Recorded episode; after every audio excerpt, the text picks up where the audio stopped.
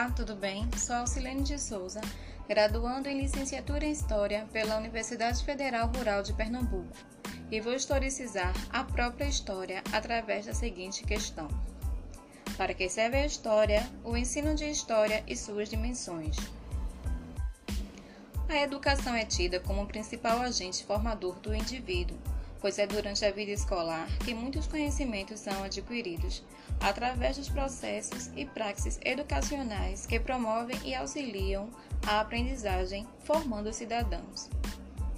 Partindo desse pressuposto, o ensino de história deve contribuir para que o aluno seja capaz de compreender quem somos, para onde vamos, o que fazemos, mesmo que muitas vezes pessoalmente não nos identifiquemos com o que esse mesmo bem evoca, ou até não apreciemos sua forma arquitetônica ou seu valor histórico, pois é revelador e referencial para a construção de nossa identidade histórico-cultural, como afirma Oria 2006. O exercício do professor historiador também merece destaque, pois ele é o mediador do conhecimento, é o guia das possibilidades de transformações ocorridas em sala de aula em virtude do seu trabalho, formação e dedicação. Diante desses elementos, busco refletir sobre as questões que estão em confluência com o ensino de história, na tentativa de problematizar a nossa questão central: para que serve a história, o ensino de história e suas dimensões. Porém, longe de elucidá-la, apenas fomentando o debate. A tomada de conhecimento sobre qual processo transformou a ciência da história também é uma disciplina da grade curricular nos ensinos básico e médio, nos permite reafirmar seus valores e papel perante a sociedade, uma vez que ela atua numa importante conjuntura social, ou melhor, está apoiada em um dos mais importantes pilares que é a educação. Analisar o caminho percorrido pela disciplina de História ao longo dos anos estabelece conexões dos fatores e elementos que a fundamentaram e que embasam o ensino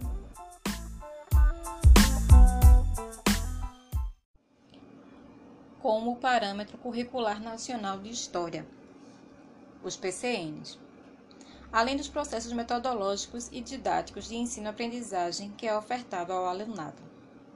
A aquisição dos conhecimentos históricos permeiam no contexto plural e que podem ser internalizados pelo indivíduo, possibilitando transformações sociais e culturais, independente de grupos ou etnias e classes, bem como afirma Demo. Ligamos dialética à historicidade da realidade social, o que implica compreendê-la como metodologia própria das ciências sociais. Nesse contexto, Hoffing, em 2003, diz a questão que o ensino de história mudou muito nos últimos anos e os alunos são considerados participantes ativos na construção do conhecimento.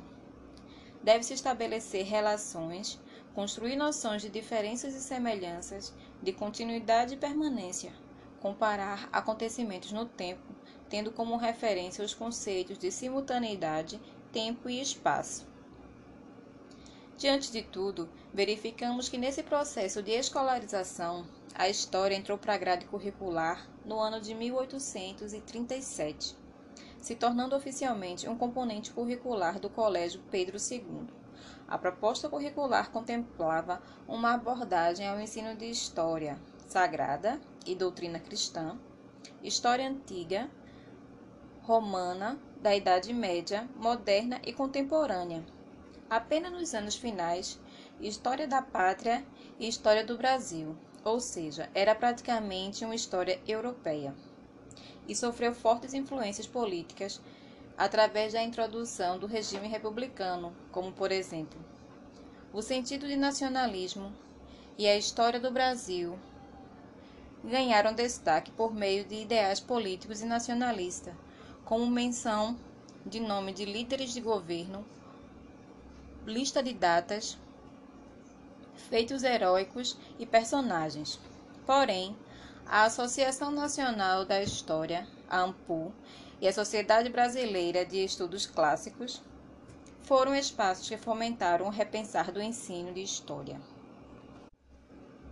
Vale ressaltar que é as sucessivas transformações ocorridas na política educacional que, por meio das leis de diretrizes e bases, LDB, os parâmetros nacionais curriculares de História, os PCNs, além de um sistema democrático, ganhos significativos deram espaço para um ensino globalizado, que inclui temáticas muito importantes, temáticas essas que são culturais, étnicas e raciais.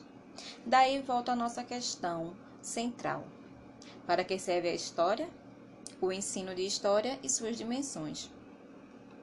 A função pedagógica elaborada a partir da premissa que propõe criticidade, reflexão e uma abordagem inovadora compõe esse conjunto de fatores que envolve o ensino, transcender as barreiras da sala de aula, contribuir para que o aluno seja capaz de se encontrar na sociedade, identificando-se como pertencente de uma cultura, etnia, grupo social, ter uma leitura de mundo, de universo político, econômico, social, enfim, e atuar sobre ele, e não ser um agente passivo, mas um cidadão com direitos e deveres. E a história entra como nisso tudo? Como ponte que guia o aluno na obtenção de múltiplos saberes que permeiam nossa sociedade, frente ao tempo, exercendo um papel social executado por médio do professor historiador que, no exercício do seu ofício, implica em promover transformações na identidade, no conceito e nas abordagens que fazem reverberar, como afirma Fonseca.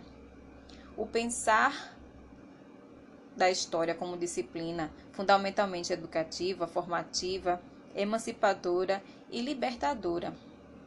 A história tem como papel central a formação da consciência histórica dos homens, possibilitando a construção de identidades, a elucidação do vivido, a intervenção social e praxis individual e coletiva. Contudo, que já foi dito, verificamos que a história ela tem um papel que reafirma muitas questões frente ao tempo que acompanha a sociedade em diversos séculos que vão se transformando e criando novas identidades, novas percepções de mundo, e assim vai se construindo novos valores, novos conceitos. Bom, finalizamos por aqui com essa frase clássica de Paulo Freire que diz: Educação não transforma o mundo Educação muda as pessoas. Pessoas mudam o mundo. Obrigada, até a próxima.